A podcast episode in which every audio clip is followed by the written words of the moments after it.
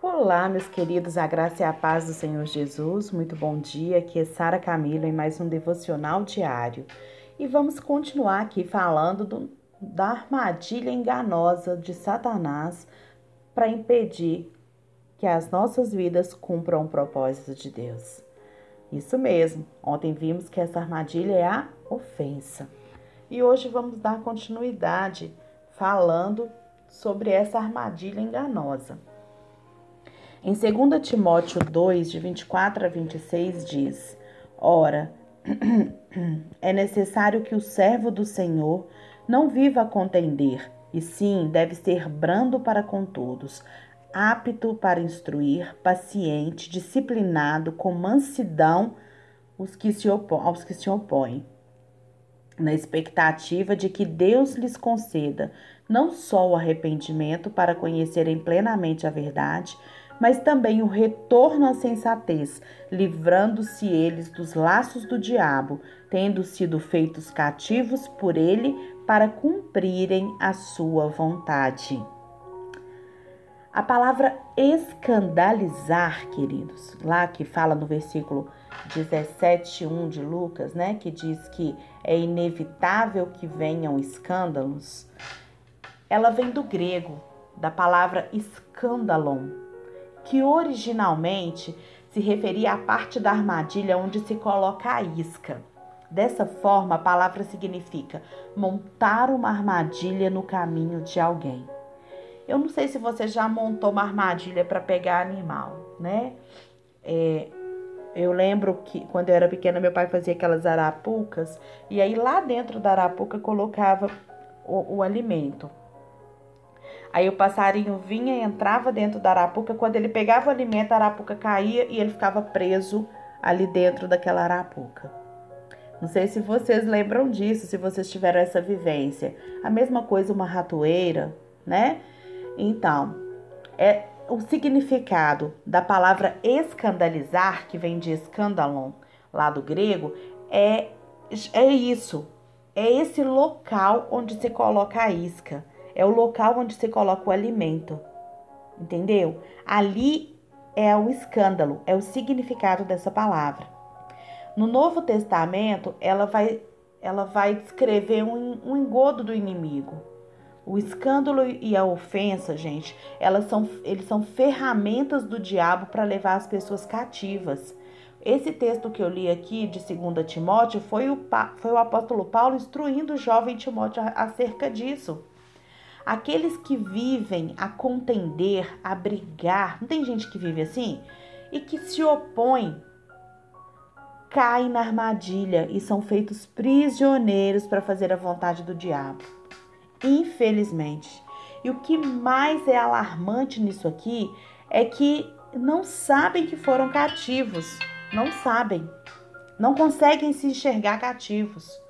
Como o filho pródigo, lá da parábola do filho pródigo, eles precisam acordar para sua verdadeira condição. Eles precisam perceber que estão vomitando água amarga em vez de água pura. Quando a pessoa é enganada, ela acredita que está certa, mesmo quando não está. Independente da situação, a gente pode dividir os ofendidos em duas grandes categorias. Segundo John Bevere, a primeira categoria, aqueles que foram injustiçados. E a segunda categoria, aqueles que acreditam que foram injustiçados. As pessoas da segunda categoria, elas acreditam de todo o coração que elas foram traídas. E geralmente a conclusão a que chegam provém de informações incorretas, de uma coisa que ouviu de um, que ouviu de outro, de coisas aumentadas, né? Ou a informação está correta, a pessoa chegou à informação correta, mas você mesmo que está ofendido, ó, deixou que essa conclusão fosse distorcida. De qualquer forma, elas estão feridas e o seu, o seu entendimento está obscurecido. E elas se julgam por dedução, aparência e rumor. Gente, é muito, muito sério isso a gente está vendo que a, a ofensa, ela é o escândalo, eles são as armadilhas de Satanás para aprisionar a nossa vida, para fazer com que a gente não dê conta de, de lutar, sabe, contra isso. De, de para fazer com que a gente perca a esperança, para fazer com que a gente perca a fé.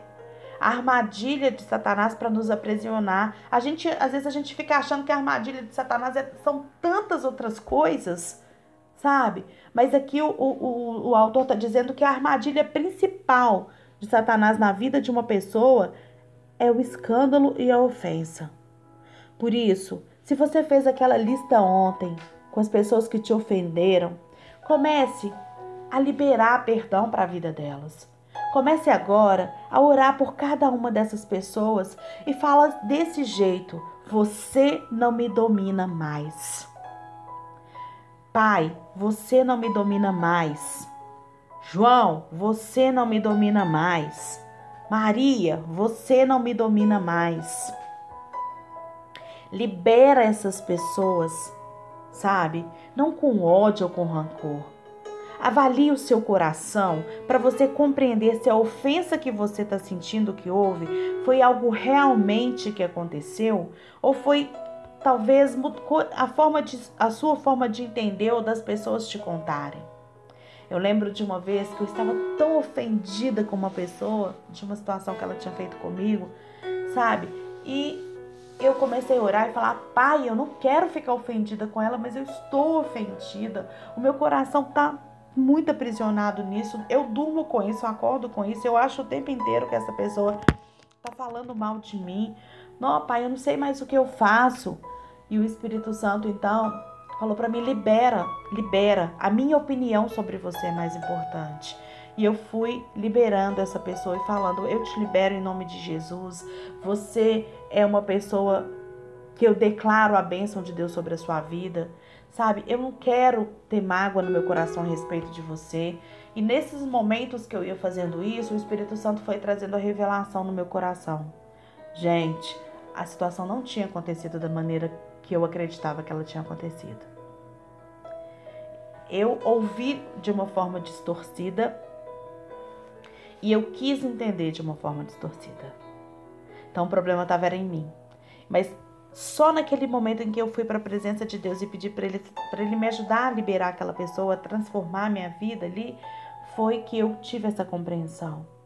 E aí eu vi que eu precisava pedir perdão para ela. Quando ela, que eu cheguei perto dela, ela levou um susto com a minha atitude. Nós somos amigas até hoje e vamos ser pro resto da nossa vida. Ela levou um susto com a minha atitude. E ela falou assim: Sara, eu que tenho que te pedir perdão, olha o que eu fiz. Eu falei: não, eu deixei Satanás me dominar nessa situação.